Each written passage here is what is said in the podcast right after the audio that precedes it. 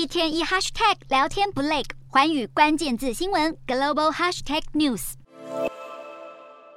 近年来，中国积极扶持本土的半导体产业，由中芯国际转投资的中芯集成日前 IPO 获得通过，预计接下来会募资人民币一百二十五亿元，折合台币至五百四十一亿元，并且在六个月内完成上市。目前，中国晶片的产能扩张是世界最快，预计会在二零二四年中旬之前新建三十一家大型半导体工厂，远超过台湾和美国在同时期之内分别计划新建的十九家和十二家。中芯集成是在二零一八年成立，是中国少数有提供车规级晶片的企业。虽然这几年中芯集成持续亏损，但也预计只要不另外增加生产线，到二零二六年即可实现盈利。目前，中芯集成在中国的晶圆代工营业收入中排名第五，在微机电领域的综合实力排名更是中国第一。而接下来，中芯集成在成熟晶片的市场前景也被看好。和台积电等生产最先进晶片的公司不同，中国的企业生产的是较为成熟的晶片。以二十八纳米晶片为例，二零二一年时，二十八纳米的晶片在中国生产的只有十五趴，而预计在二零二五年，这个数字会变成四十趴。